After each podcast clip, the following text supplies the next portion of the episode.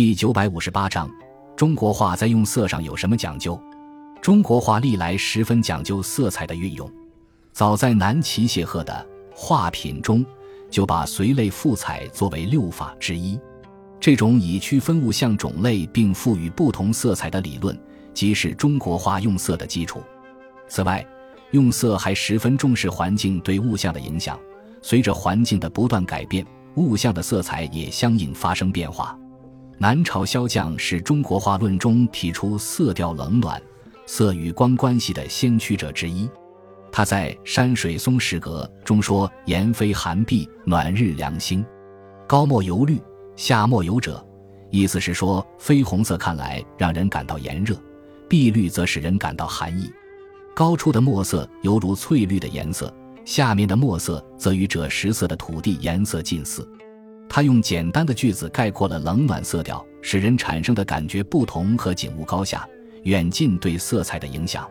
中国画用色有勾线重彩填色、水墨淡彩、淡彩与重彩结合三种方法。设色的具体方法包括干染、湿染、平染、分染、照染、碰染、衬染、用水、用胶、用矾等。色学原理中，红、黄、蓝为三原色。中国画调色也是在原色与原色之间互相调配，可调成渐色；渐色与渐色相调配，成为复色。曙红、藤黄、花青是中国画色彩中的基本三原色。由于中国画讲究用墨，而赭石能在墨与色之间起到调节作用，所以赭石是应用最多的颜料之一。此外，其色彩丰富性还体现在基色的配比不同所产生的相应变化上，如用三分花青与七分藤黄，就可调配成嫩绿；当改变配比时，还可以产生草绿、新绿、老绿等多种绿色。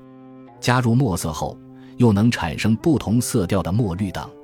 总体而言，中国画的色彩要求是体现出大气、典雅、稳重的特色，表现干净而和谐的美。